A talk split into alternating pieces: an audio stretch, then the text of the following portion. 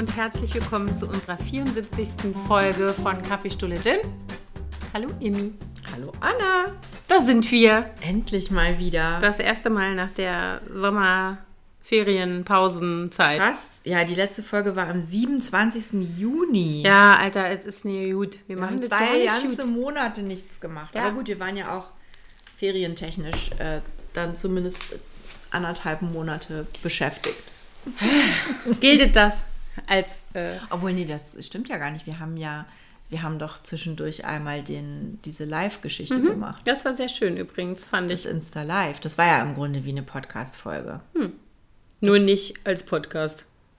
Nee, ist, ist richtig. Aber wir. du Schlaubi. Warte mal, wann war das denn? Ich, warte, Im ich, Juli. Ich gucke da mal. Ah! Sei ruhig. Sehr ruhig. Das Emi, war am im Handy- 29. Juli. Ah, gut. Ja, siehst du, das ist ein Aber, bisschen mehr ja, aber es sind dann vier Wochen und jetzt schon wieder vier Wochen fast. Ja. Also mehr. Das ist ja, Ja. nicht. Nee, aber gut, jetzt haben wir es endlich mal Ja, wieder voneinander, sind wir. voneinander gekriegt. Wir sitzen hier in unseren Herbstoutfits am 1. September. 2. September. Entschuldigung, 2. September, noch schlimmer. Ja, ich habe mir erstmal einen Pullover leihen müssen von Anna, weil ich mich viel zu dünn angezogen hatte. Ich hatte mich auch ähm, optimistisch in ein T-Shirt gekleidet und sitze stattdessen jetzt hier mit meinem Wollmäntelchen drüber. Bei mir im Büro ist es so arschkalt, dass ich ernsthaft überlegt habe, weil offensichtlich die Heizungsanlage von dem Haus Ja, ja, noch klar, nicht an ist. im August. Und ich habe mir echt überlegt, ob ich mir da jetzt so einen Elektroofen reinstelle für die Zeit, bis diese Heizungsanlage angeschmissen wird. Ich war Mhm. so durchgefroren gestern. Ich habe auch ähm, tatsächlich, als es jetzt die ganze Zeit so geregnet hat und so kalt war, habe ich hier auch, und dann kamen, waren zwei meiner Kinder total in den Regen gekommen und kamen rein mit wirklich bis auf die Unterhose nass, weil sie nämlich mit dem Fahrrad unterwegs waren. Und dann habe ich so gewohnheitsmäßig gesagt, zieht mal die nassen Sachen aus und hängt die mal über die Heizung im Bad. Und dann dachte ich so, nee, Quatsch. Warum? ja. Die Heizung ist aus. Wie es halt im August so ist. Aber wir haben ja so eine Gasetagenheizung und die ist jetzt schon, die laufen schon. Also die ist halt ja ein Temperaturfühler und springt dann irgendwann an. Ja. Und die sind starr, unsere Heizkörper bei uns in der Wohnung. Ey, die wissen warum, die Ja, Heizkörper. Die sind nett. Die, die denken sind, sich so, die sind schlau und nett. keine Ahnung, was der Kalender sagt, aber hier ist kalt. Ja, so viel zum Wetter. Ja, Die Sonne scheint aber immerhin. ja, wieder. Ja. Gott sei Dank. Genau, aber der Herbst kam jetzt irgendwie wirklich ein bisschen zu früh für meinen Geschmack. Ich, ich liebe ja den Herbst sehr. Aber, I know. ich Aber- so semi. aber ich hätte jetzt auch noch einen Monat Sommer nicht schlecht ich, gefunden. ich auch so einen oder vier. es, ich, mir ist es immer zu kurz, aber das Gespräch hatten wir, glaube ich, auch schon öfter. Ich bin jetzt schon am überlegen, ob man vielleicht im Oktober noch mal einen Urlaub fahren könnte in die Sonne. Ob man sich das traut, jetzt was zu buchen oder ob das Mhm. blöd ist.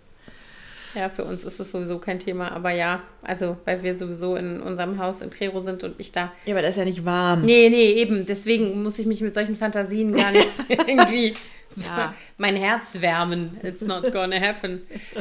Insofern, was ja auch total okay ist, ich werde Rosen pflanzen Ach, im schön. Oktober und werde in meinem, in meinem Garten die Wildschweine vertreiben, hoffentlich erfolgreich. Und die Wühlmäuse, die kleinen. Oh ja, die liebe ich Säcke. auch. Die liebe ich auch sehr. Ja, so jetzt sind wir vom Wetter bei Garten. Genau, was gibt's Neues, Anna? Äh, pff, ja, nee, äh, irgendwie nicht so viel. Bei uns ist äh, der Alltag so wieder eingekehrt, der Schulalltag. Also die äh, Große ist in ihr letztes Schuljahr gestartet. Das allerdings finde ich echt ein komisches Gefühl. So zu wissen, es waren jetzt ihre letzten Sommerferien, ihre letzten Schulferien, also Schulferien nicht, Herbstferien kommt ja nochmal und Weihnachten, aber dann ist halt Abitur und dann Krass, ne? war es das mit Schule? Das finde ich schon echt krass, muss ich sagen. Also schön, aber auch krass. Und die anderen beiden sind ähm, auch wieder gestartet und die Kleine ist jetzt auch auf der weiterführenden, Ja. was auch irgendwie so ein Schritt ist, kein Grundschulkind mehr und irgendwie sind die so. Ich habe das ja jedes Jahr nach den Sommerferien, dass ich denke, Mann, ey, diese Sommerferien, die Kinder sind wieder so verändert und natürlich irgendwie körperlich auch verändert und gewachsen und so, Ja. aber auch ähm, äh, so gereift. Ähm, und das meine ich jetzt nicht im Sinne von erwachsen und vernünftig geworden, sondern einfach sich verändert in, in Nee, vernünftig sind die leider. Nein, gar Das nicht. ist- kann ich auch unterschreiben. Kann ich in das dem lässt Alter ein bisschen auf sich warten. Ja, Obwohl, nee, nicht komplett nicht kommt. Also es gibt auch Bereiche, in denen da schon Ja, das stimmt. ein aber es Funken ist Vernunft zu erkennen Aber es ist wirklich, ich habe gestern, ich musste gestern mit all meinen Kindern ähm, äh, aus der Stadt rausfahren zu einer Uhrzeit, in der kein vernünftiger Mensch versuchen würde, in Berlin aus der Stadt rauszufahren und schon gar nicht äh, oben auf Pankow raus, wo die auf dieser Autobahn bauen wie die Maulwürfe Oh, schon seit, Jahren. Seit ewig. Äh, und ich war wirklich echt extrem gestresst, weil es, also einfach diese Fahrsituation und wir kamen und kamen nicht vom Fleck. Ich hätte alles anzünden können um mich rum oder in die Luft sprengen. So war meine Stimmung. Und dann sitzen hinten Beavis und Butthead in meinem Auto, ja, sprich meine beiden jüngeren Kinder.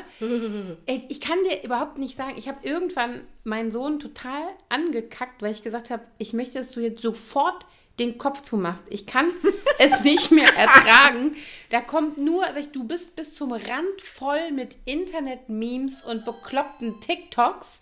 Und es kommt die ganze Zeit, sprudelt es aus dir raus. Ich werde verrückt. Also mein Gehirn kann das nicht verarbeiten. Und das, also abgesehen davon, dass natürlich, wenn, wenn es einen Trend gibt, dann benutzen die ja alle denselben, Denselben Sound. Und dann gucken die sich 500 andere Versionen. TikToks an, immer mit demselben Sound. Da könnte ich schon den Kopf an die Wand hauen, wenn ich das höre. Das ist so eine Zeit Horror, Horror. Und ich, äh, also ich muss echt sagen, ich habe ja bei Beavis und Butthead, wie ich eben schon gesagt habe, habe ich ja die TikTok-Zeit tatsächlich deswegen auch begrenzt auf dem, auf dem Handy. Die haben am Tag nur 30 Minuten dafür, was ich eigentlich auch schon wieder viel finde. Aber ähm, weil die da in so ein Kaninchenloch fallen, Ja. weißt du? Da Es fällt mir gerade, wo du das sagst, fällt mir gerade ein, ich hatte diese Beschränkung rausgenommen bei mir. Hm. Ich weiß gar nicht genau wann. Ich glaube, das war äh, schon zu Beginn der Sommerferien oder so. Deswegen sagte ich, okay, jetzt darfst du ein bisschen mehr. Aber das habe ich gar nicht wieder reingemacht, Hm. weil die hatte nämlich sonst auch, zumindest uhrzeitenmäßig, dass die dann abends. Schlafenszeitblocker haben wir Genau, auch. Ja. dass sie dann ab halb elf oder so nicht mehr da rein oder zehn, glaube Mhm. ich, hatte ich sogar. Müsste ich jetzt eigentlich vielleicht mal wieder einrichten, jetzt wo die Schule wieder angefangen hat. Habe ich noch gar nicht wieder Mhm. auf dem Schirm. Aber dann, ja, zu Recht sagt sie dann natürlich mir, ja, aber wie soll ich denn verantwortungsvoll lernen, damit umzugehen, wenn, ich's, wenn du mir gar nicht die Chance gibst? Und die ist ja auch schlau, ne? Ja, aber das Problem ist, ich finde, man kennt das ja von sich selbst. Ich kenne das ja von mir auch. Ich kenne von mir dieses, ich mache jetzt eine Pause und esse was und dann gucke ich dabei eine Folge äh, Frankie, äh, Grace und Frankie von Mhm. der neuen Staffel und schwupps habe ich zwei geguckt, weil ich mir denke, ach, die sind ja kurz. Also weißt du, so dieser, Ja, ja. dieser Sog, so diese Sogwirkung. Wieder- ja. Und das ist doch da, die Dinger sind ja dafür gemacht. TikTok ist dafür gemacht, dass du da drauf hängen bleiben musst. Und dann immer das nächste und das nächste und das nächste. Genau. Also TikTok mache ich ja gar nicht, da gucke ich gar nicht rein. Aber Instagram hat ja auch inzwischen. Ja, natürlich. Also viele Leute, die auf TikTok aktiv sind, haben ja dann auch Teilen auf die, Insta mhm. ihre TikTok-Videos. Schlimm. Ja, Aber, das ähm, ist echt ein. Ich habe auch gestern ganz bewusst, gestern Abend, mein Handy nicht, als ich zu Hause war, aus meiner Tasche rausgenommen, sondern es drin gelassen und mich wirklich bewusst dafür entschieden, Mhm. den Abend ohne Handy zu verbringen. Hab's dann aber wieder rausgenommen, um mir einen Wecker zu stellen, als ich ins Bett Mhm. Und gegangen schwupps. bin. Und schwupps. Ja. Wollte ich eigentlich früh schlafen, war es halb eins. Äh, ja. Aber da habe ich nochmal drüber nachgedacht, äh, weil wir eben darüber sprachen, sind die Kinder eigentlich, werden die vernünftiger? Was das angeht, ist die Antwort ganz klar nein. Aber ich glaube, das ist noch nicht mal so sehr dem Alter nur geschuldet, sondern ich glaube, das sind auch einfach Dinge, die uns alle immer wieder ins Kaninchenloch zerren können. Ja. Ähm, aber da muss ich sagen, äh, da nehme ich mir oder versuche ich mir immer ein Beispiel zu nehmen an meiner großen Tochter, die tatsächlich für sich selber, wenn sie Schule hat, sich total an ihren selbst äh, beschlossenen Digital Sunset hält. Da haben wir, glaube ich, auch schon mal drüber gesprochen. Die macht um 9 Uhr ihr Telefon aus. Ach, echt? Ja. Das ist ja krass. Also sie macht unter der Woche und dann geht die liegt um 9 im Bett und liest. Finde ich super. Ja, mega. Und das tut ihr total gut. Und ich, ich mache das dann manchmal mit oder ganz oft eigentlich. 9 Uhr schaffe ich nicht. Aber keine Mhm. Ahnung, halb zehn, Viertel vor zehn spätestens, dann liege ich auch da und lese. Und versuche dann eben auch entsprechend Das kann ich mit meinem intermittierenden Fasten koppeln, was Ja, ich ja genau. jetzt seit Montag mache. Ja, sehr cool. Ich mache das ja auch. Aber weil ich ja auch ab grundsätzlich. 21 Uhr dann ni nichts mehr esse. Mhm. Ich habe ja diese, ich bin ja nicht so eine Frühstückerin, deswegen habe ich mir entschieden, meine erste Mahlzeit ist Mittagessen und dann darf ich bis 9 Uhr was essen. Und dann könnte ich ja gleichzeitig das Handy auch. Au, oh, Percy hat sich auf meinen kaputten Zeh gesetzt. Ja, ich habe nämlich jetzt, wir haben einen Podcast-Hund jetzt. Ja, Percy sitzt auch hier dabei. Hallo, Kleini. Hallo Kleine. Äh, ja, also insofern, weil du eben gefragt hast, das war eigentlich unser Aufhänger, wie äh, gibt es was Neues? Nö. Also außer halt, dass die Situation sich so verändert hat, dass mir so bewusst geworden ist neulich, dass das jetzt mein letztes, mein letztes Schuljahr mit drei Kindern.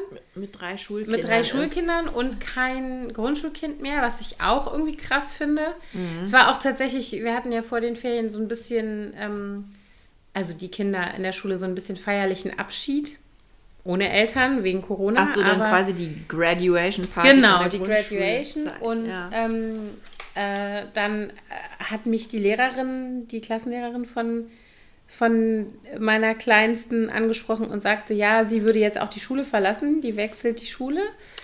Und, ähm, die mochtest du so gerne. Die ne? mochte ich total ja. gerne. Und die meinte dann so, es wäre für sie ein De Leon-Sandwich gewesen, weil sie in einem ihrer ersten Jahre nämlich die Klassenlehrerin von meiner Ältesten war, dann in der Mitte tatsächlich auch meinen Sohn unterrichtet hat und jetzt als letztes die Kleine. Sehr lustig. Das war echt lustig. Und da war ich richtig sentimental und dachte so, krass, ey, es endet so eine, es stimmt ja auch, es endet so eine, eine Ära. Ära. und es ist so ein Meilenstein für uns als Familie. Ich schreibe mm. tatsächlich gerade darüber einen Blogpost, weil ich das so, mir das so bewusst geworden ist, dass das so ein Ne? Also man geht immer so vorwärts in der Entwicklung mit den Kindern und man freut sich ja auch natürlich über jeden. Es sind so viele Abschiede ja, dabei. Ne? Genau, es sind auch viele letzte Male. Du fängst das Leben mit den Kindern an mit tausend ersten Malen und es mhm. bleiben ja auch noch immer viele erste Male übrig. Aber es kommen dann halt auch immer mehr letzte Male so ja. dazu. Je also ich, mir Kinder ist das der Abschied von der Grundschulzeit auch total schwer gefallen Komisch, bei den ne? Kindern. Ne? Verrückt weil das wäre auch so eine Kiezschule und ähm, man hat ja auch da Freunde in, mhm. in, unter den Eltern und ich war total sentimental ja. bei der Abschiedsfeier von Mia. Also Luzi war ja da auch schon gewesen und mhm. dann war auch so klar, es kommt jetzt keiner mehr hier auf ja. die Schule. Und jetzt ja. witzigerweise ist jetzt aber ähm, unser, unsere Nachbarstochter eingeschult worden dort. Mhm. Ähm, und auf die passt Mia immer auf. Und die hat auch die gleiche Horterzieherin wie mhm. Mia. Und jetzt kann Mia zumindest dann mal wieder, wenn sie sie da abholt, mhm. in ihren alten Kreisen da mhm. sich nochmal bewegen. Aber ich fand das auch so traurig irgendwie. Aber es ist doch erstaunlich, dass es so viel mit uns macht, oder? Es ist ja eigentlich der Meilenstein der Kinder. Mhm. Aber es hat eben eine Auswirkung auf, also auf die Eltern auf jeden Fall irgendwie auch, beziehungsweise so auf das Familiengefüge, finde ich. Total. Ja, ich fand es auch schade, als dann für Luzi die Schulzeit endete, obwohl ich auch froh war, mhm. dass es natürlich vorbei war. Und witzigerweise war ja dann gerade Mia dort an dieselbe Schule gekommen. Mhm. Die hatten noch ein Jahr Überschneidung. Das heißt, für uns geht das da ja jetzt auch noch weiter, das Schulleben. Aber trotzdem ist es irgendwie, ähm, mhm. diese, fand ich das auch traurig. Ich finde auch. Auch diese Klassengemeinschaft oder diese, ja. diese Freundesgruppe, die dann, das ist, bei denen geht das witzigerweise jetzt erst gerade los. Die haben ja schon vor zwei Jahren, hat, hat sie ja schon Abi gemacht. Aber irgendwie haben die alle noch so zwei Jahre gebraucht, um sich zu sortieren. Viele. Und jetzt gerade ist so diese ganze enge Freundes Freundinnen-Clique von Luzi so aufgebrochen, weil ganz viele zum Studieren weggegangen sind aus mhm. Berlin. Und jetzt ist plötzlich nur noch die Hälfte übrig und sie denkt plötzlich so, äh. Mhm. das war für uns ja damals schon direkt nach dem Abi, wenn hey, man aus der Kleinstadt kommt. jetzt auch noch Corona, ne? Das hat natürlich auch bestimmt ja, noch dazu ja, beigetragen, natürlich. dass alle hier... Hat alles noch ein bisschen ja, verzögert. verzögert ja. Stimmt. Ja, aber ich finde, ähm, also ich muss sagen, als jetzt dann der, ich habe mich auch drauf gefreut. Meine Kinder gehen mir ja auch immer auf die Nerven, wenn die Ferien haben und die ganze Zeit hier rumhängen und so. Also als wir in Prero waren, war das gar nicht so das Thema, weil da sind die ja die ganze Zeit beschäftigt. Aber als wir dann wieder hier waren und die Große war schon zurück in der Schule und äh, die Beavis und Butthead noch nicht. Und ähm, dann haben die hier so rumgehangen, so, ne? Und ja. dadurch, dass so viele andere, zum Beispiel jetzt hier Nachbarskinder und so, alle natürlich auch schon wieder in der Schule waren, hatten die auch Ach so, stimmt, so, weil eure genau. Kleinen, die haben eine andere Ferien. Genau, die haben ne? diese internationalen ähm, Ferien und das war dann irgendwie halt anders. Sie waren ja auch zwei Wochen später, haben sie erst Ferien gekriegt und waren dann entsprechend jetzt auch noch zwei Wochen länger äh, zu Hause.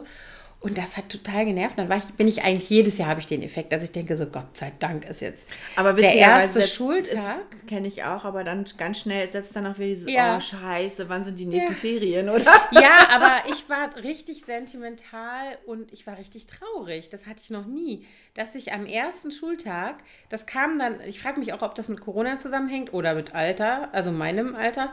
Ähm, oder eben auch mit der Tatsache, dass es jetzt dann doch so ein, so ein Veränderungsprozess nochmal so ein, wie soll ich mal sagen, so ein Boost gekriegt hat durch ne, ähm, mhm. Abi-Jahr und keine Grundschulkinder mehr und so. Ähm, aber die sind dann an ihrem ersten Schultag irgendwie losgezogen und das war dann auch tatsächlich so, dass mein Mann, der ist jetzt auch wieder viel mehr, der war ja auch jetzt irgendwie anderthalb Jahre im Homeoffice, der war tatsächlich dann mal eine Woche in, zum ersten Mal wieder beruflich weg. Und in dieser Woche, als die Kinder mit der Schule angefangen haben, war der tatsächlich, hatte der einen Workshop und war jeden Tag zwar hier in Berlin, aber eben morgens aus dem Haus gegangen, abends wiedergekommen. alleine hier? Und ich war ganz alleine. Aha. Und ich Was hat das mit dir gemacht? Ja, ohne Scheiß, das ist gar nicht so. Du wusstest gar nichts mit dir anzufangen. Doch, aber ich war, ich war irgendwie traurig. Ich kann ja. das gar nicht erklären. Und obwohl ich froh war, dass die weg waren, weil ich ja auch mal sehe, ich liebe es ja allein zu sein, aber trotzdem war das an dem Tag irgendwie komisch. Also so dieses äh, zurück. Was, ihr, was übrigens dieses Geräusch was ihr hier im Hintergrund hört, ist Percy, der versucht seinen Schuh, den ja. er gerade neu hat, abzumachen. Der hat äh, nicht etwa einen Schuh aus modischen Gründen, sondern er hat eine verletzte Pfote. Und deswegen hat er jetzt so einen, aber er findet ihn doof. Er hat so einen kleinen Schuh mit so einer Gummisohle, damit der, der Verband nicht nass wird. Aber hm, ich verstehe dich, Hasemotte. Es ist doof. Sorry, ich habe dich unterbrochen. Alles gut. Nein, ich war darüber so ein bisschen erstaunt, dass mich das so, dass ich so angefasst war davon. Ja. Dass ich dachte so, sind die acht Stunden weg? Ich bin ganz alleine hier mit dem Hund. So. Es war irgendwie, also ich fand mich selber komisch.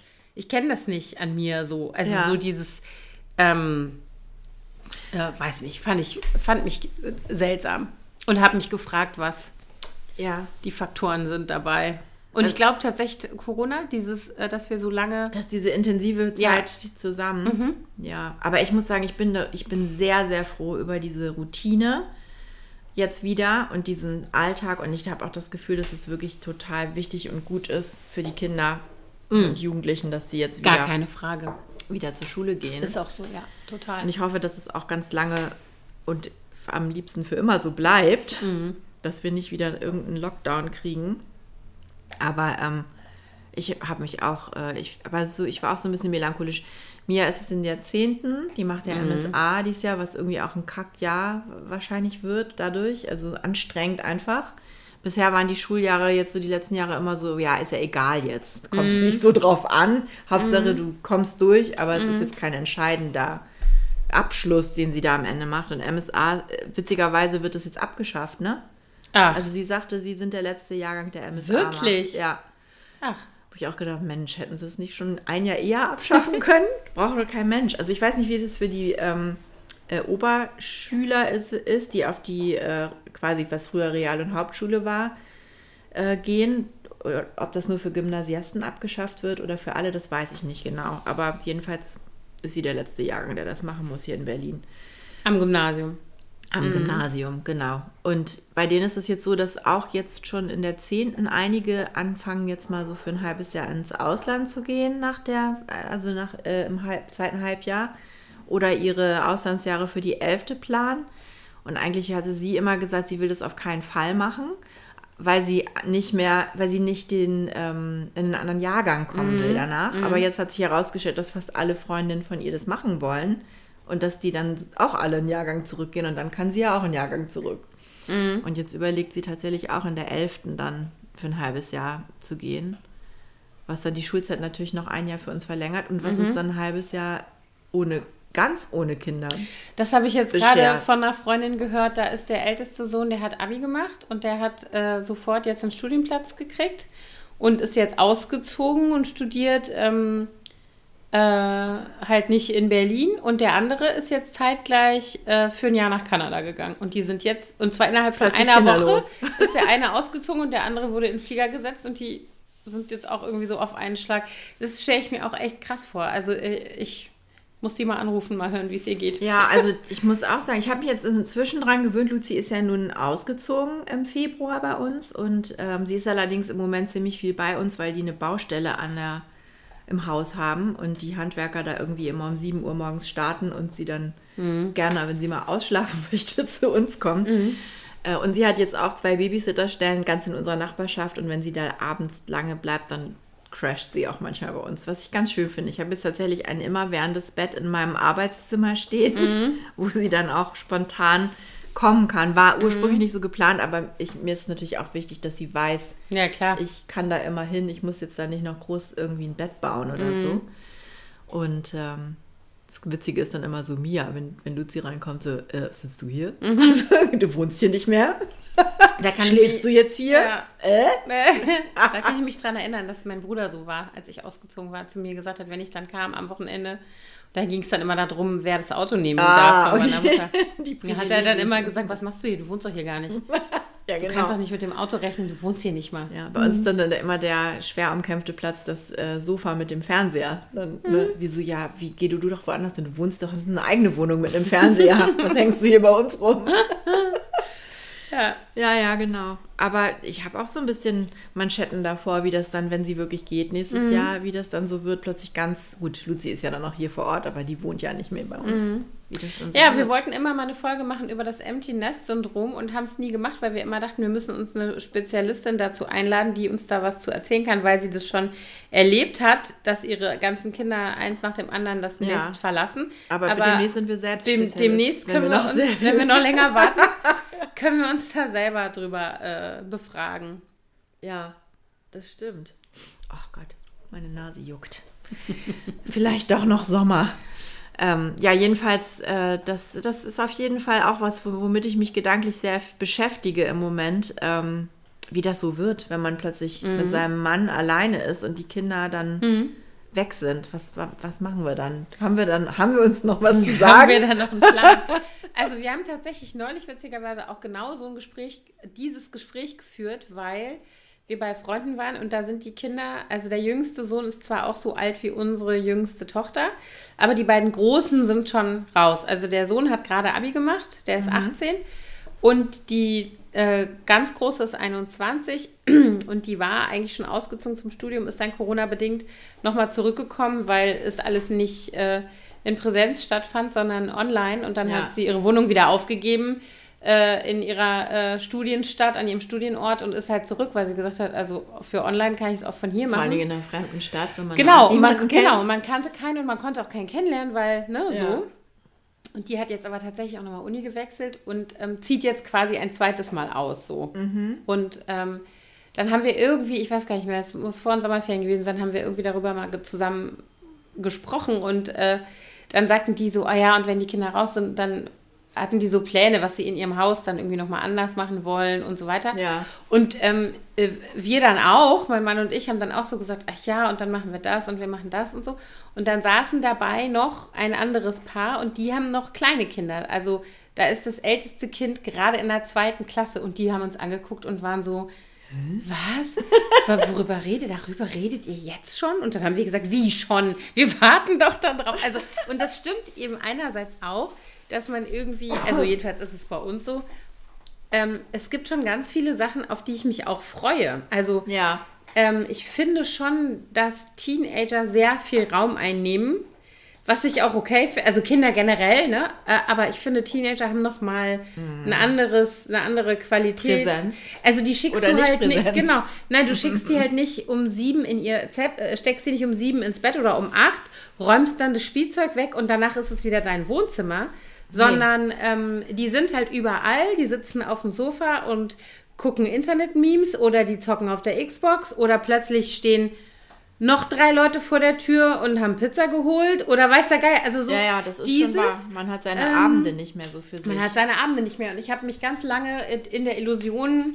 äh, ähm, getröstet, dass das alles irgendwie, ne, dass man dann nur Grenzen setzen müsste und so weiter. Aber ich glaube, wenn man halt mit diesem, ich sag jetzt mal so, Erziehungsstil oder mit dieser Art Familienleben jetzt die letzten 15 Jahre oder 18 in unserem Fall bestritten hat, dann kannst du halt auch nicht plötzlich sagen, jetzt reden die Erwachsenen. Wenn der Kuchen spricht, hat der Krümel Pause. Also so war das halt bei uns nie. Und damit kann ich jetzt auch nicht anfangen. Und nee. natürlich dürfen die hier auch genauso viel Raum einnehmen, so wie, ja, wobei, finde ich. Also bei uns ist das jetzt schon vorbei. Mia, die nimmt selten Raum ein bei uns. Ja? Die zieht sich du sehr meinst, viel... die geht weg? Einfach? Die ist viel draußen unterwegs, gerade äh, am Wochenende.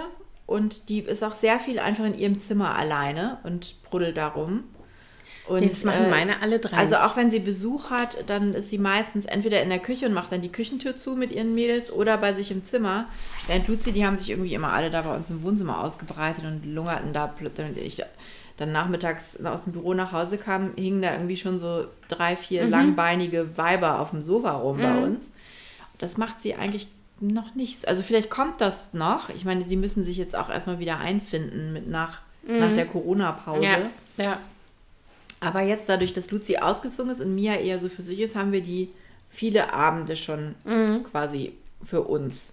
Das ist bei uns überhaupt nicht so. Also es ist tatsächlich so, dass äh, wir eigentlich alle gleichzeitig ins Bett gehen, mehr oder weniger. Ganz oft ist mein Mann der Letzte, der dann noch irgendwie, doch noch mal irgendwie eine Stunde E-Mails oder sowas macht, spät.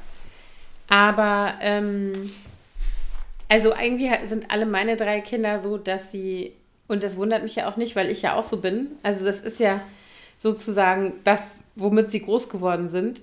Die, die kriegen Besuch, dann setzen die sich hier auf den Balkon oder machen Kaffee und Tee und sitzen hier am Tisch mit drei Leuten oder sind, also so, das ist so dieses, da werden die Gemeinschaftsräume benutzt, Ja. wenn man Besuch hat und auch so dieses, die ganze Familie ist irgendwie drumherum und auch mit dabei. So war das bei Luzi auch, aber bei mir ist es, Mhm. aber das ist, ich meine, die ist jetzt 14, wird 15, das ist auch so ein Alter, wo Mhm. man gerade unheimlich stimmt. äh, sich so abgrenzen muss und äh, bei denen natürlich jetzt wahrscheinlich nochmal extrem, dadurch, dass sie eben so viel Zeit mit uns verbringen mussten, zwangsläufig in den letzten anderthalb Jahren, ist der Wunsch nach Abgrenzung und seinem eigenen Kram wahrscheinlich noch größer. Und deswegen, ähm, ja, ist es ein bisschen anders jetzt. Aber mal gucken, wie sich das jetzt entwickelt. Ich bin gespannt, wenn dann die auch die Oberstufenzeit richtig im vollen Gange ist, ob dann bei uns wieder mehr Youngster rumhängen. Ich hatte das ja sehr ausgeprägt im Sommer wieder. Also Ach so, ja, auf Prero, äh, in Prero, auf, Pre- auf dem DAS. Genau, da hatte ich echt äh, die Bude äh, die ganze Zeit voll. Was auch ganz schön war, aber was natürlich auch irgendwie anstrengend ist. Und das sind dann auch so Momente, wo ich gerne darüber fantasiere, wie es dann ist, wenn die alle Weg sind. ihre eigenen Ihre eigenen Sachen machen. Ja. So.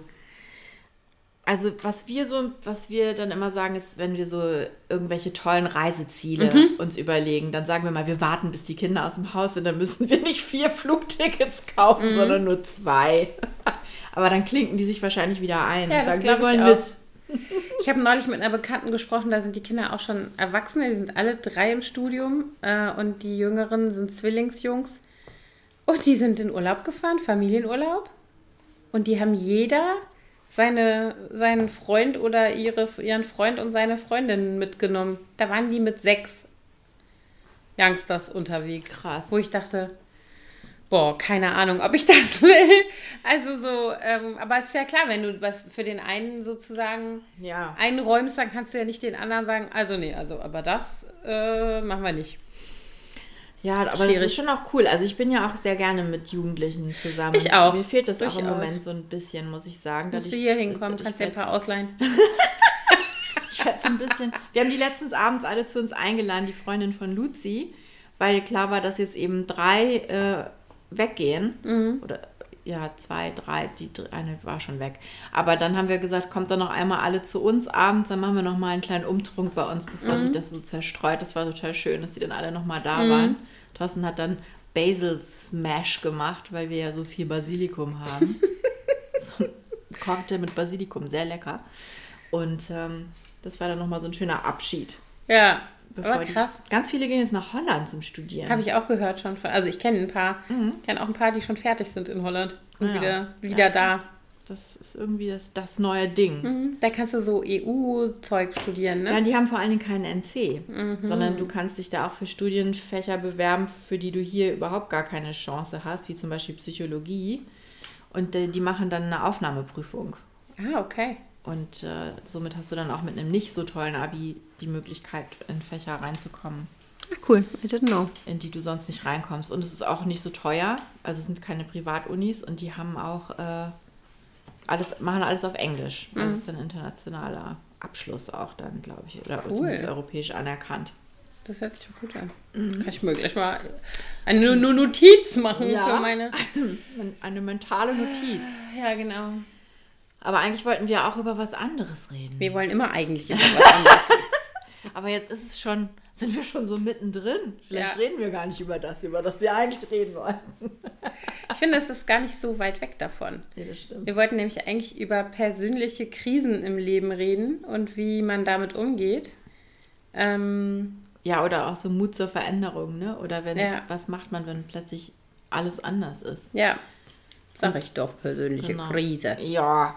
Und Auslöser war so ein bisschen dabei, ähm, jetzt gar nicht bei uns, äh, bei dir oder mir, sondern ich habe jetzt gerade im Freundeskreis so einige ähm, Freundinnen, die, wo die eine, dass die Mutter schwer krank, die andere hat sich nach einer sehr langen Zeit sehr plötzlich getrennt oder ihr Mann sich von ihr. Und, äh, oder bei einigen stehen auch Trennungen noch an, bevor. Und das ist, ähm, also ich habe das Gefühl, dass bei ganz vielen jetzt gerade so Aufruhr ist und sich so ganz viel verändert. Und da habe ich mich gefragt, wie geht man eigentlich damit um, wenn man so vor so einer großen Krise steht oder merkt, man steht so am Rande eines tiefen schwarzen Loches. Wie rettet man sich? Was sind so Strategien? Was kann man diesen Menschen jetzt raten? Ich glaube, es kommt immer sehr drauf an, was eigentlich so die Krise ist. Ja, klar. Weil es gibt ja Sachen, die kann, also klar, wenn, wenn eine Beziehung zu Ende geht äh, oder wenn jemand ähm, schwer erkrankt, dann sind das ja Dinge, wo du nicht so viel, da musst du dich in irgendeiner kannst Form damit abfinden. die ne? Ursache für das Drama nicht. Genau, du kannst nicht einfach sagen, ich möchte das nicht, warte kurz, ich spule mal zurück und biege einfach woanders ab. Das funktioniert ja nicht. Nee. Es ist ja eben anders als bei einer Entscheidung, die man trifft, wo ich ja immer sage, wenn meine Kinder so Schiss haben vor Entscheidungen, wo ich dann immer sage, es gibt fast keine Entscheidung im Leben, die man nicht auch wieder Rückgängig. rückgängig machen kann oder wo man Ändern. nicht sagen kann, ja, war doch nicht so eine gute Idee, ich mache es jetzt anders. Ähm, insofern versuche ich eigentlich immer, also so versuche ich ja auch immer an Entscheidungsprozesse ranzugehen. Ähm, aber das ist ja in dem Fall nicht möglich. Du kannst ja nicht sagen, ah, ich entscheide mich jetzt gegen eine Krebserkrankung. Nee, ich hätte die schön. lieber nicht. Ähm, oder ich möchte mich gegen die Trennung entscheiden. Wenn der andere aber sagt, ich möchte das aber, dann kannst du halt nicht viel Mhm. dagegen tun. Insofern glaube ich, also wir haben es tatsächlich auch gerade im Freundeskreis, dass sich ein, ein Paar getrennt hat nach vielen Jahren, ähm, gemeinsamen Jahren und auch mit drei noch relativ kleinen Kindern.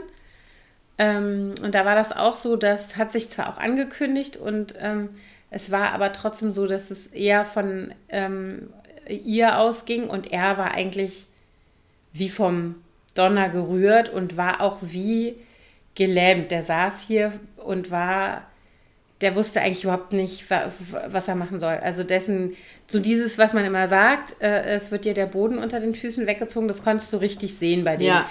Also mal abgesehen von ähm, verletzten Gefühlen und Liebeskummer und sowas, was da natürlich auch alles reinspielt, war das äh, so alles, was er sich irgendwie, von dem er dachte, dass das also seine Basis ist, ist plötzlich in Frage gestellt, Ja, sein, beziehungsweise sein, sein Leben ist einfach plötzlich Genau. weg, was er sich also die erdacht Beziehung, hatte. genau, dann hat er, machte er sich die ganze Zeit, oder macht er auch wahrscheinlich immer noch, ähm, fürchterliche Sorgen um die Kinder, wie das dann weitergeht. Und dann bist du ja auch ganz schnell in solchen Situationen Sorgerecht, wer wohnt wo, wie, also ne, finanzielle Themen, wie, wie gehst du damit um und so weiter. Die haben sich tatsächlich, ähm, Gott sei Dank, dafür entschieden, ähm, eine Mediation zu machen, die vom Jugendamt äh, irgendwie bereitgestellt wird. Aha. Und die sind ähm, bilingual, das heißt, die haben auch noch das Glück gehabt, dass sie jemanden gefunden haben, der auch bilingual ist, sodass das auch sprachlich sozusagen für beide Seiten super gut funktioniert. Und das ist einfach, also es ist nicht wie eine Therapie, sondern es ist tatsächlich eine Mediation. Da geht es darum, wie läuft die Kommunikation eigentlich zwischen euch. Ja. Und es geht natürlich in erster Linie darum, wie es mit den Kindern weitergeht.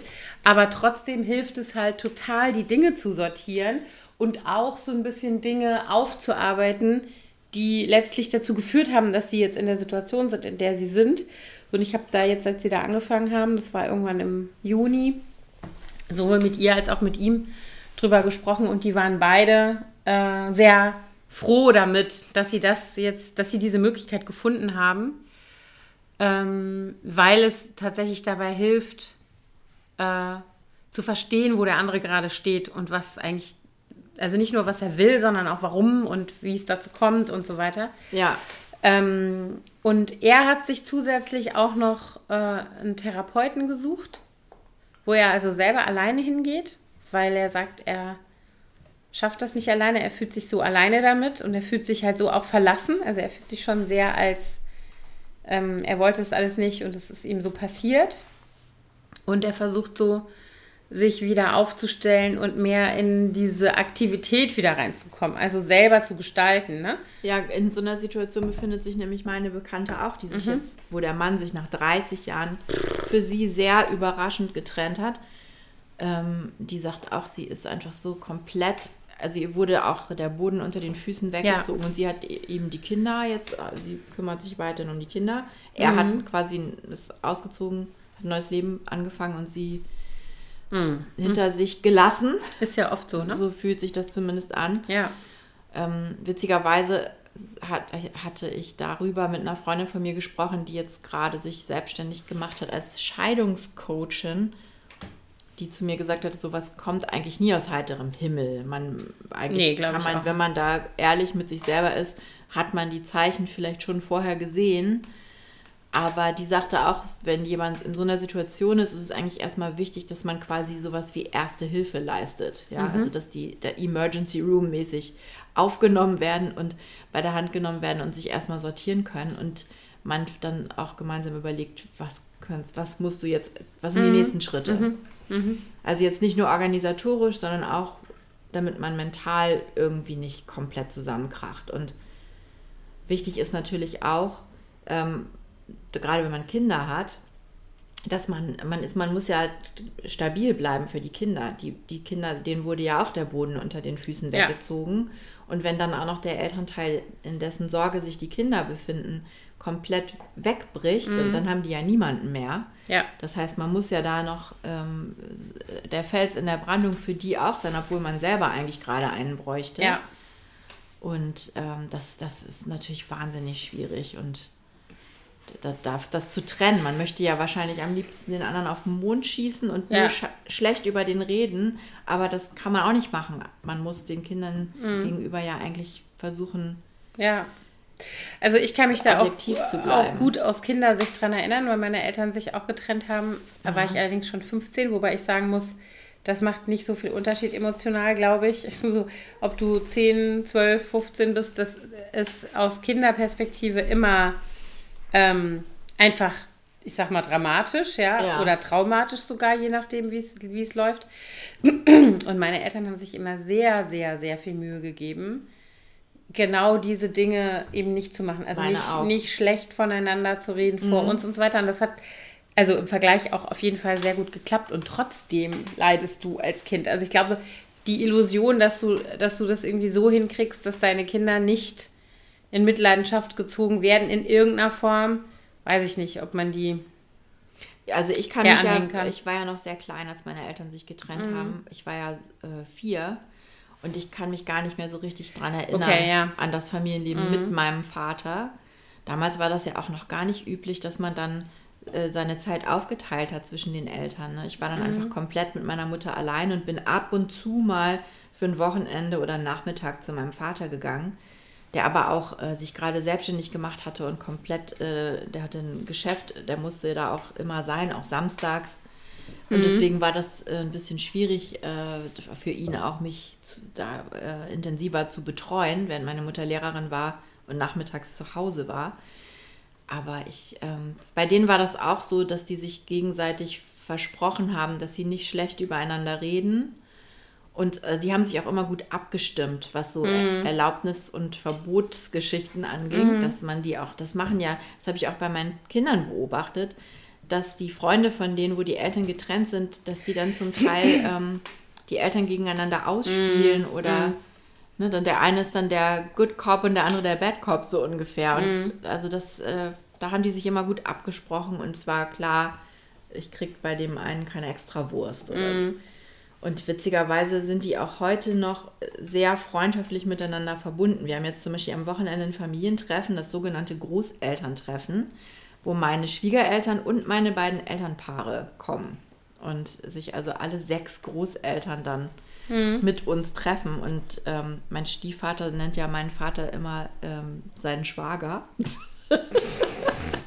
und das äh, ist natürlich super, dass das so bei uns ist. Und ich weiß, es auch besonders ist und ich weiß das sehr zu schätzen. Mhm. Und das, davon sind jetzt natürlich unsere Freunde und Bekannten noch komplett weit entfernt. Ja, ja total. Das ja, ja, das ist ja auch ein Prozess, ne? Ja. Also ich sehe das jetzt bei meinen, bei unseren Freunden da, äh, da hat sich das jetzt Gott sei Dank eigentlich relativ schnell entwickelt hin zu einem Status, der irgendwie erträglich zu sein scheint. Oder ich sag mal so, der zumindest mal eine gute Ausgangsposition ist von der aus man irgendwie weitermachen kann und gucken kann, wie kriegt man es jetzt eigentlich alles geregelt. Mhm. Da werden bestimmt noch viele, viele Dinge kommen, die, wo die jetzt überhaupt noch nicht dran denken. Und das Problem ist mit dieser Mediation beim Jugendamt, in dem Moment, wo einer von beiden eine anwaltliche Beratung ähm, in Anspruch nimmt, beziehungsweise die ins Spiel führt, also sagt, äh, ich habe jetzt mit einem Anwalt gesprochen und der sagt übrigens Folgendes, in dem Moment ist die Mediation vorbei. Ach echt? Ja, weil die sagen, Mediation wird gemacht im, im Sinne des Wohles der Kinder mhm. und äh, dafür, dass äh, sich sozusagen beide Parteien zum Wohl, zum Besten der Kinder einigen. Über zum Beispiel Sorgerecht, äh, Aufenthaltsbestimmungsrecht und diese Dinge. Und dass dann eine Vereinbarung getroffen werden kann. Aber in dem Moment, wo du sozusagen Anwälte aufeinander loslassen würdest, wärst du sofort an dem Punkt, wo du eben, wo eben nicht mehr von der Gemeinschaft, also wo das Jugendamt davon ausgeht, dass nicht mehr eine gemeinschaftliche Lösung gefunden werden kann. So. Und dann ziehen die sich komplett zurück. Mhm. Gut, man könnte natürlich das dann noch privat weiter bezahlen, wahrscheinlich, diesen Service, oder? Das weiß ich nicht. Keine Ahnung. Ja, der, der ist kostenlos. Weil die es gibt ja auch Paartherapeuten, die ähm, quasi Mediation bei Trennung mhm. anbieten. Ich weiß das von Freunden von uns, die eigentlich zur Paartherapie gegangen sind, um ihre Beziehung zu retten und wo dann aber relativ schnell klar wurde, dass mhm. sie eigentlich gar nicht mehr äh, dahinter steht. Und dann, mhm. dann wurde aus der Paartherapie quasi eine Trennungsbegleitung. Trennungscoaching, ja. Und dann, aber die haben auch beide gesagt, das war total gut, dass jemand mhm. sie begleitet hat, der neutral war und der äh, ihnen geholfen hat, auch ihre, die haben auch drei Kinder, das zu sortieren für sich und mhm. mit ihnen gemeinsam zu überlegen, wie kann man das jetzt für die Familie am optimalsten ja. regeln. Ja. Ich glaube eigentlich, dass solche Dinge, dass sowas immer Sinn macht. Also ich glaube auch, dass zum Beispiel in einem Fall von, also das ist jetzt Trennung, aber ich glaube auch bei anderen im weitesten Sinne, sag ich mal, Schicksalsschlägen, die man so erleben kann im Leben, dass es total Sinn macht, sich auch, ne, wenn man einen hohen Leidensdruck hat, äh, professionell äh, äh, Hilfe zu holen. Sei mhm. es durch einen Coach oder durch eine, Thera durch eine Therapie in irgendeiner Form. Ähm, oder zum Beispiel durch eine Trauergruppe. Eine gemeinsame ja. Freundin von uns hat das ja auch gemacht nach dem sehr plötzlichen und dramatischen Tod ihres Vaters, wo sie nicht gut mit klarkam, mhm. dass sie eben dann irgendwann in der Trauergruppe super viel Halt gefunden hat und auch Verständnis für ihre Gefühle, die sie hatte. Und ich glaube, dass sowas immer total viel Sinn macht. Also für alle Beteiligten. Ne? Also dass eine Trauerbegleitung beispielsweise, aber es gibt ja auch ähm, andere Traumata, die du als Familie erleiden kannst oder als Einzelperson, ja, wenn ein Familienmitglied schwer erkrankt oder sowas. Es gibt, keine Ahnung, habe ich neulich erst wieder gesehen, ähm, wo habe ich denn das gesehen? Es war irgendwo angeschlagen, äh, dass es solche Gruppen gibt für ähm, Eltern, deren Kinder psychische Erkrankungen haben. Mhm. Also keine Ahnung, ne? Von Essstörungen über ja. Depressionen und sonst was ja, alles. Das ist ja auch total sinnvoll, weil ja, man ja nicht nur Informat zum Informationsaustausch, mhm. sondern einfach, weil diese Personen genau nachvollziehen können, in was für einer Misere man sich gerade befindet. Genau. Das hilft total. Ich finde, das verbindet total, wenn man irgendwie ein Problem hat und jemand anderes sagt, kenne ich, ja, geht mir genauso. Genau. Und es geht ja noch nicht mal so darum, finde ich, in solchen Situationen, dass man gleich eine Lösung hat. Nein, ne? Sondern nicht. es geht darum, dass jemand weiß, also ich hatte das ähm, von einer ähm, Studienfreundin von mir, äh, ist der Vater gestorben, ist schon viele Jahre her jetzt. Und ähm, ich kriegte das so am Rande mit, wir hatten eigentlich gar nicht mehr so viel Kontakt. Und dann habe ich ihr geschrieben. Und ähm, dann hat sie sich gemeldet und wir haben uns dann tatsächlich auch ein paar Mal getroffen, haben auch immer noch guten Kontakt. Und die sagte, es ist in ihrem Umfeld niemand bisher, der das schon erlebt hat, dass ein Elternteil erkrankt und stirbt Und sie sagt, äh, es verstehen alle, dass es mir nicht gut geht oder es verstehen alle, dass ich traurig bin oder dass ich so, aber ich kann es eigentlich trotzdem niemandem wirklich er erklären, wie ich mich fühle, weil wenn du das nicht erlebt hast, kannst du es auch nur schwer antizipieren. Mhm. Und es müssen auch nicht mal die Eltern sein. Also wenn du noch niemals, niemals so einen Verlust oder so erlebt hast, dann ist es eben die blanke Theorie. Du kannst dir vorstellen, dass es schrecklich ist, du kannst dir vorstellen, dass der andere traurig ist und du kannst dir alles Mögliche vorstellen, aber wirklich nachfühlen kannst du es nicht. Nee, klar. Und ähm, ich hatte das ja nun auch schon erlebt und deswegen hatte ich ihr auch geschrieben mhm. und wir hatten dann, wir haben dann eben regelmäßig irgendwie so geredet äh, und das war eben so, ich gesagt, das ist halt der Club, in den keiner will. Aber es hilft halt trotzdem, in weil aber alle wahrscheinlich irgendwann ja. demnächst alle ein, also genau. nicht demnächst, aber hoffentlich nicht, aber ja. demnächst äh, irgendwann in unserem Leben eintreten. Ja, genau. Und, und das ist aber eben so dieses, was du gerade gesagt hast, jemand, der genau versteht und der genau weiß, wo du gerade bist, so. Mhm. Und ähm, das ist unheimlich viel wert. Und ich glaube, ich würde immer versuchen, in einer Krise die ich in irgendeiner Form hätte, ähm, genau das zu finden, wenn ich das Gefühl hätte, dass ich es nicht auf die Reihe kriege oder dass vielleicht selbst die besten Freunde und Freundinnen, dass es da irgendwie so eine Grenze gibt, weißt du? Das, ja. das ist ja auch, hat ja noch nicht mal unbedingt was mit der Bindung oder mit der Intensität der Freundschaft zu tun, sondern einfach mit der Fähigkeit zu antizipieren, was der andere gerade durchmacht. Dann würde ich immer, glaube ich, auf sowas. Jemanden sich suchen, der ja oder eben eine Gruppe suchen. Eine Gruppe oder. oder, oder ähm, ja, oder ein, ein, wirklich einen Therapeuten ja. oder einen Coach oder wie auch immer. Ja, würde ich, ich würde das tun. Ja. Also ich ähm, habe das im Umfeld so viel gesehen inzwischen, wie gut das, wenn es denn, ne, wenn es denn stimmt, wenn es denn passt auch, wie gut das äh, äh, Menschen stabilisieren kann in Krisen, egal wie die Krisen sind, also was für eine Sorte Krise es ist. Ähm, Wahrscheinlich sollte jeder Therapie machen. Und ja. einfach einen haben, der. Ich würde das auch gerne mal, einfach aus ja, Interesse. Ich würde machen. das auch. Ich habe ja mal ein Coaching gemacht vor Jahren. Ähm, da war, warte mal, wie lange ist denn das her? 2010, glaube ich. Mhm. War das. Und da habe ich so ein, ähm, ja, da ging es eigentlich so ein bisschen darum, rauszufinden, was ich eigentlich machen will im Leben, so noch ja. Ne? Ähm, also eine Art Karriere. Ja, genau. Ja, sowas also wie Jutta Schwarz anbietet, mit der wir doch mal eine Folge gemacht haben. Ja, genau, so ein bisschen sowas. Mhm. Ähm, und das war für mich so, das hat so gut getan. Also das eine war natürlich der Effekt, also weswegen ich da hingegangen bin, Fragen, die ich hatte, die ich dann irgendwie für mich auch klären konnte. Aber das andere war, ähm, dass da jemand war, der sich nur auf mich konzentriert hat und auf das, was ich jetzt gerade in meinem Kopf bewegt habe. Ähm, und jemand, der auf jeden Fall in meiner Ecke war. Also, ja. weißt du, so dieses Gefühl, es gibt eigentlich keine Bewertung, es gibt keine Erwartungshaltung, es gibt keine, ne, keine Gefühle, die da irgendeine Rolle spielen. So, und das fand ich, und so müsste das ja eigentlich bei einer Therapie auch sein. Ja, ne? im das, Idealfall. Ja, mhm. genau. Und das ähm, finde ich äh, immer gut, glaube ich. Ja, gut, ich meine, das kann sich jetzt nicht jeder leisten. Einige haben mhm. auch natürlich Angst, dass dann irgendwie die, weil, wenn das einmal in deiner Krankenversicherungsakte ist, dass dann, das wenn du dich irgendwo bewirbst für einen Job oder wie auch immer, dass es dann problematisch wird oder wenn du die Versicherung wechseln möchtest irgendwann mal. Ja. Ähm, aber es gibt auf jeden Fall ja auch, wie jetzt da im Falle deiner Freunde, kostenlose Möglichkeiten. Also mhm. ich weiß, meine Eltern, die haben sich damals bei Pro Familia beraten lassen, mhm. als, als die sich getrennt haben.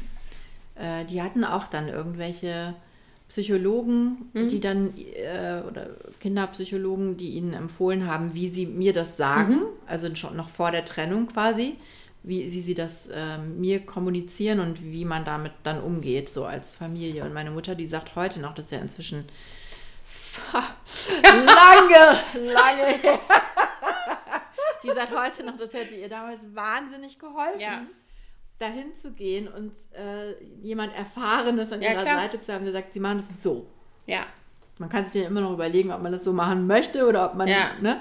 Aber Das würde ich auf Ja, auch jemand, der sagt, der Erfahrung nach ist es übrigens folgendermaßen oder Ja, so. Ne? genau. Also das ist jetzt hier in dem Fall von unseren Freunden, die sich da gerade trennen, auch so.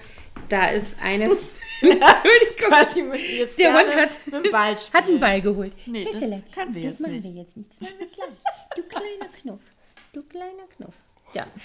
ähm, äh, kurze Ablenkung. Ähm, die hatten, äh, ich habe einen Faden verloren. Ach so, nee, genau. Mensch, Percy, du bringst uns hier völlig aus dem Konzept. Ja, total. Das geht mit ja gar nicht. Ball. Die, diese Freundin, genau, die sich da gerade trennen, ähm, die hat eine sehr enge Freundin und die ist Kinderpsychologin und Mhm. arbeitet eben auch genau in solchen, mit solchen Familien, die solche Trennungskinder haben, die irgendwie unter der Trennung leiden und so weiter. Da hat sie natürlich auch jemanden an der Seite, der ihr ganz klar sagen kann, also pass auf, ne, dann hatte sie, ich weiß nicht, da hatte sie irgendwie die Vorstellung, sie würde irgendwas so und so machen und dann hat die gesagt, ah, Lieber nicht. Denk nochmal drüber nach, weil folgendes und so. Und das hilft natürlich auch. Ich meine, es gibt natürlich auch Ratgeber, die man lesen kann. Ja. Ne?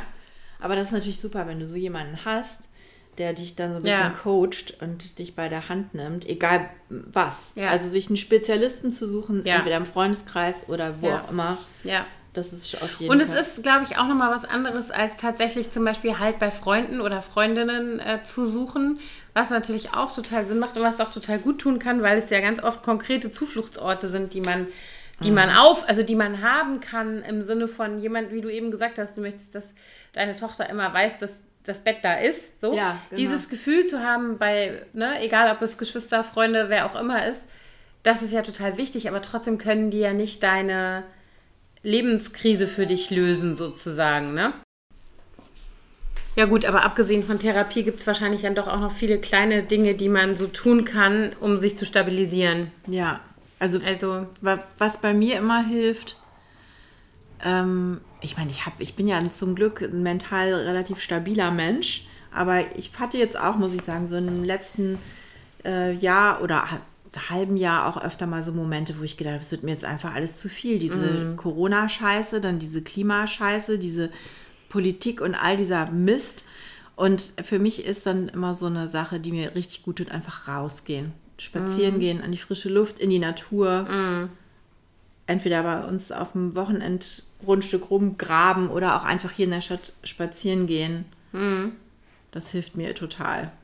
also rausgehen hilft mir auch, Bewegung hilft mir auch. Ähm, mir hilft tatsächlich Sachen aufschreiben, ganz regelmäßig. Also wirklich so, dass ich in äh, äh, düstereren Phasen meines Lebens echt morgens als erstes mal drei Seiten so runtergeschrieben habe. Ja, ja, ja wenn es stimmt, wenn ich so, zum Beispiel, wenn ich mich ganz doll gestritten habe mit meinem Mann, das sind auch so Momente, wo ich dann mal wieder was, ein- ich, ich habe jetzt kein Tagebuch, aber wo ich mal wieder was aufschreibe. Einfach mal, ich finde, es hilft auch manchmal, das einmal aufzuschreiben, sich das nochmal durchzulesen, um seine Gedanken so ein bisschen Ja. zu sortieren. Oder auch wenn man sich das dann später nochmal durchliest, zu gucken, war man eigentlich vielleicht ein bisschen sehr emotional in dem Moment und hat überreagiert oder so, ne? Das so zur Reflexion. Ja, genau. Also das hilft mir bei sowas auch. Drüber reden hilft bedingt für mich. Kommt, kommt drauf an. Meistens bin ich auch eher jemand, der dann erstmal für sich selber sortieren ja, muss. Ja, genau.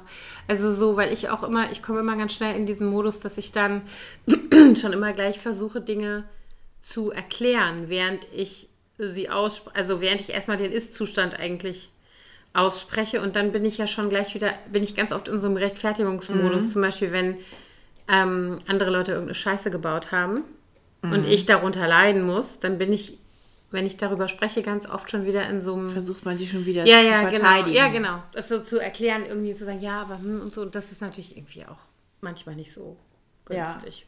Und sich selber was Gutes tun, finde ich. Also das ist ja für jeden was anderes. Also Mhm. zum Beispiel irgendwie, ähm, was weiß ich, sich einen schönen Tee kochen, sich irgendwo hinsetzen, baden. Mhm. Krimi lesen hilft Oder Krimi. Wirklich? Ja? Ja.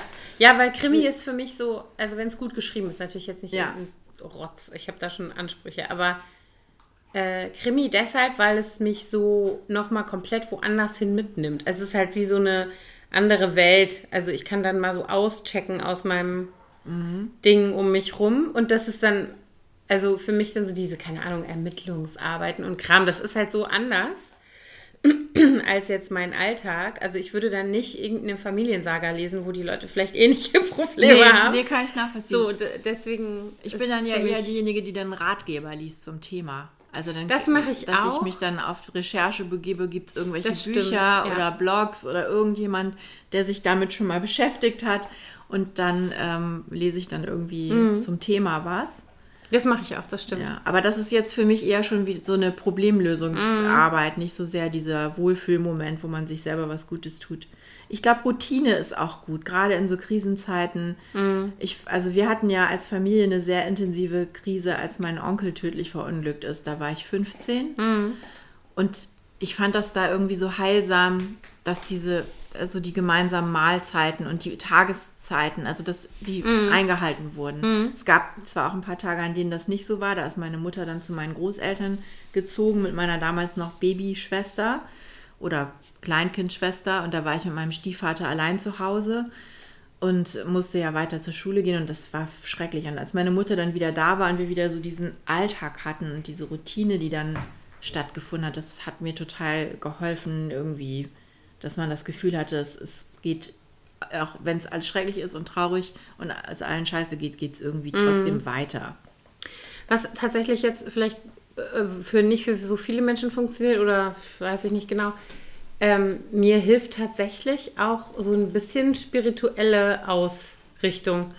Also weil du gerade gesagt hast, intensive Familienkrise, ähm, das hatten wir in der Familie, als meine Cousine starb, da war ich 17 und die war Anfang 20, die hat sich das Leben genommen. Und das war natürlich in ganz vielen Aspekten super dramatisch. Ähm, und auch wenn sich das vorher so angekündigt hatte, hatte doch keiner gedacht, dass sie es wirklich macht. Und ähm, das war äh, wirklich furchtbar. Und ich kann mich daran erinnern, dass also mein Onkel und meine Tante, die leben so auf dem Dorf und äh, das ist eine sehr kleine Gemeinschaft und die sind natürlich, ne, wer hat da was zu sagen? Der Bürgermeister, der Pfarrer, also so der, Ja. der Doktor, der Lehrer, so. Und ähm, da wurde äh, tatsächlich wurden diese ganzen Trauer- und Begräbnisrituale eingehalten, drei Tage Totenwache und solche Sachen. Und ich fand das, kann mich daran erinnern, dass ich das total gruselig fand am Anfang, dass ich dachte, jetzt gehen wir wieder in diese dunkle Kapelle, dann steht da dieser Sarg. Also weißt du, so Ja. fand es. Und dann auf der anderen Seite habe ich dann zum ersten Mal erlebt, wie tröstlich diese Rituale sind. Also diese ähm, Dinge, die man dann so tut. Und natürlich auch diese spi- spirituelle Aspekt, dieser spirituelle Aspekt, dass du dich an Gott wendest Ja, und so Trost suchst. stimmt, ich erinnere Und das, war total, äh, und ich habe halt gesehen, dass es zum Beispiel meinem Onkel und meiner Tante so geholfen hat. Und da habe ich das zum ersten Mal selber so erfahren eigentlich, ne? Und das, äh, also ich mache jetzt keine Totenwachen drei Tage, wenn irgendwas ist, aber Nein, aber ich, ich ja, also ich habe, ich bin ja selber überhaupt nicht religiös, Mhm. ich bin ja noch nicht mal getauft. Aber ich erinnere mich zum Beispiel auch damals, dass ich da zum ersten Mal in meinem Leben richtig intensiv gebetet habe in Mhm. dieser Zeit. Also mein Onkel lag zwei Wochen im Koma nach diesem Unfall, Mhm. bevor er dann gestorben ist. Und das war so eine Phase, wo ich dann auch, wo wir alle als Familie zum ersten Mal, glaube ich, Mhm. gebetet haben. Und ähm, ich, das kann ich auch nachvollziehen, dass man dann auch natürlich auch zur Bewältigung der, der Trauer Mhm. dann sich äh, solche Rituale, Meditation hilft auch total. Meditation, genau, Meditation, das wäre Ja. auch, genau, das ist auch ein Punkt. Oder Yoga, ich mache ja gerne Yoga und das sind auch so Momente der inneren Einkehr und Ruhe und äh, ich habe dann auch, äh, ich habe auch so ein Buch, wie heißt das denn nochmal? Das ist von einer buddhistischen Mönch, Mönchin geschrieben. Die We Wege aus der Krise heißt das. Das habe ich zum Beispiel mal gelesen damals, als meine ähm, beste Freundin am Hirntumor gestorben ist. Und das fand ich auch sehr heilsam. Also dann, das ist ja der Buddhismus, das ist irgendwie die Religion, der ich mich dann auch am ehesten verbunden fühle. Und das fand ich auch ähm, hilfreich. Ja, Mensch. Haben wir aber schön die Kurve War eine gekriegt. ganz schöne Wendung jetzt Ja. hier. Ja, jedenfalls würden wir uns natürlich auch interessieren, ob ihr noch Strategien oder Ideen habt oder was euch hilft in Krisen, wo, wohin ihr euch wendet, wie ihr euch wieder erdet. Es müssen ja gar nicht so dramatische Dinge Mhm. auch sein, wie jetzt Tod oder Trennung. Es, es gibt ja auch Momente, wo man einfach so Mhm. mal im Alltag irgendwie, wo man einfach auch ohne Grund einmal ja, und es scheiße gibt, drauf es ist. gibt natürlich auch, ich sag mal so, Dinge, die im Alltag äh, sich verändern, die jetzt nicht gleich eine fundamentale Krise hervorrufen, aber die trotzdem von uns verlangen, dass wir uns irgendwie neu ausrichten äh, und neu äh, irgendwie wieder aufstellen. Ne? Keine Ahnung, Jobwechsel, Umzüge, das kann, ne? das Ja. ist immer alles auch schön, vielleicht, aber auch herausfordernd. Ne? Ja, natürlich ist äh, mit vielen Ängsten verbunden und Sorgen und ähm, auch mit Einsamkeit. Also ich muss jetzt gerade so an Umzug denken, ne, als wir da in die USA gezogen sind. Die ersten Wochen fand ich auch ganz schrecklich. Da war ich so alleine. Und äh, ja, genau. Es passiert ja viel im Leben, was solche Momente hervorruft. Also vielleicht Ein Hund ja- streicheln hilft auch. ja, Tiere. Ja. Das muss ich übrigens auch sagen. Je älter ich werde, desto mehr bemerke ich, wie sehr mir der Umgang mit Tieren gut tut. Aber meine Familie will ja keinen Hund. Mhm. Ich also das- meine Familie nicht, ist nicht wahr. Mein Mann will keinen Hund. Ich habe das neulich nochmal irgendwo gelesen, dass ein Hund zu streicheln irgendein bestimmtes Glückshormon im Gehirn triggert. Ich habe vergessen welches. Ach echt, dann werde ich Ja. ja jetzt demnächst ganz glücklich sein, weil ich jetzt einen Bürohund habe. Ja. Kannst auch immer kommen und meinen Percy streicheln. Sehr gut. Wir nehmen den auch gerne, wenn ihr mal in den Urlaub fahrt. Sehr gut, gut zu wissen. okay, gut. Äh, Ja. Dann, dann hören wir jetzt mal auf, Ja. ne? weil unser Essen sonst kalt wird. Ja, unser Essen wird kalt und wir haben auch nicht die ultimative Antwort auf diese, auf Lebenskrisen. Wir müssen darüber nachdenken. Ja, aber wir noch haben, so schon, alles wir haben ja auf jeden Fall schon ein paar Strategien. Ja, wir sind ja auch nicht mehr 20, ne? Das hilft auch. Das, genau, das Älterwerden Ja. oder das, auch das Gespräch mit älteren Menschen in solchen Situationen finde ich Mhm. Ja. manchmal sehr hilfreich. Ja. Jemand, der einfach schon viele Krisen meistern musste Mhm. und weiß, wie man, wie man wilde Meere durchschifft. Ja, genau. okay, also dann, in diesem Sinne, Wir machen jetzt nicht wieder so eine lange Pause, oder? ich hoffe nicht. Nein, wir nehmen uns das jetzt vor. Okay. Sonst kriege ich eine Podcast-Krise. das wäre ja auch nicht gut. Also alles Liebe euch und bis bald. Tschüss.